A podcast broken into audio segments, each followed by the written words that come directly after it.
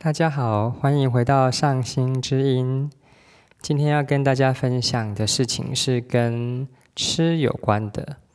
在刚开始教幼儿园的时候，面对孩子吃东西，我总是觉得，嗯，如果是该吃的，那就必须要吃完。所以有时候我会逼一些小朋友吃他们不喜欢吃的东西。毕竟那个时候我才刚退伍，所以呢，会比较以一种像在带兵的方式带小朋友。那我慢慢的在跟孩子的饮食互动之后，我开始发现，诶，每一个孩子他们在饮食上面的偏好是非常明显的。那就像我回想自己小时候，我也有不喜欢吃的东西。我最不喜欢吃的东西就是香菇了，而我在刚当老师的时候，最会逼小朋友吃的食物也是香菇了。可是我小时候从来没有被逼要吃香菇啊，这件事情让我非常的疑惑，为什么我会这么样子做？到底在我受教育的过程里面发生了什么事情？那在我学习。无相气血的过程里面，我慢慢的被培养出有一种感知能力，就是当食物靠近自己的时候，我可以感觉到，诶，那个食物跟我的身体有没有契合？当然，没有一种食物是对每一个人都好的，因为每一个人的身上都需要不同比例的食物的种类，所以刚刚好是最高的境界。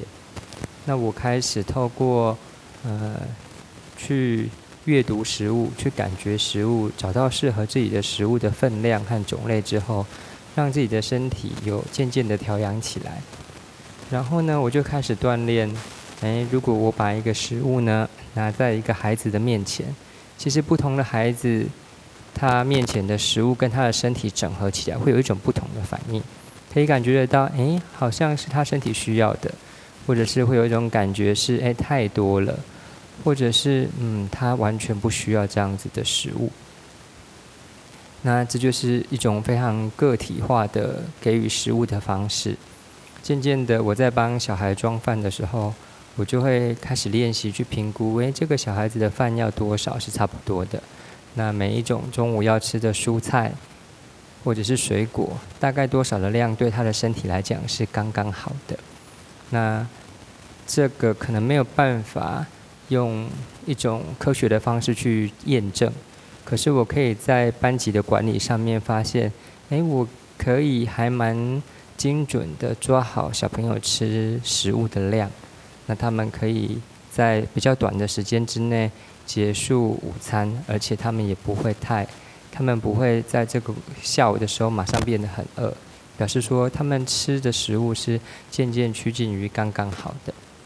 那用这样的方式去对待幼儿，那我开始教小学的时候呢，我用这样的方式在低年级的时候帮小学生盛饭。那小朋友他们已经越来越大了，他们也会看到我就是在帮他们处理饭菜的方式，所以他们也会学习。用一种潜移默化的方式，一开始是透过观察，知道哎哪些孩子他的食物，譬如说不喜欢吃番茄，或者是对番茄他的味蕾上面有一种抗拒、无法接受的反应，那我就会调整它的量。所以慢慢的这一些小学生呢，他们呃也会有观发展出观察的敏锐度，而对于我一开始提到的那一种比较细微的。感知能力，我一直都有在培养他们，所以呢，他们有蛮好的敏锐度，也渐渐的可以知道，呃，一些平常感知没有办法解释的事情。那我看到他们很很有进步的地方是，诶，那些垃圾食物随着他们的感知能力提升，就比较少吃了，而身体呢也变得越来越健康。那我要讲一个让我印象很深刻的例子是，呃，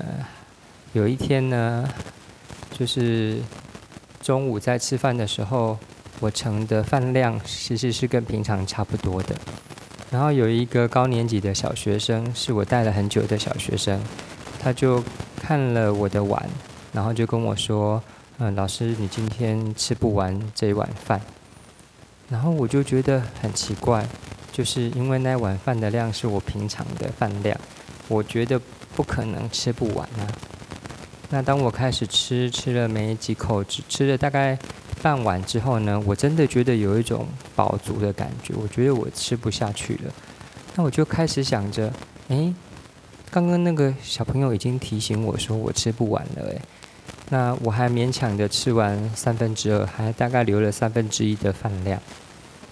然后呢，我就决定去问他说，诶，你怎么知道我那个饭吃不完？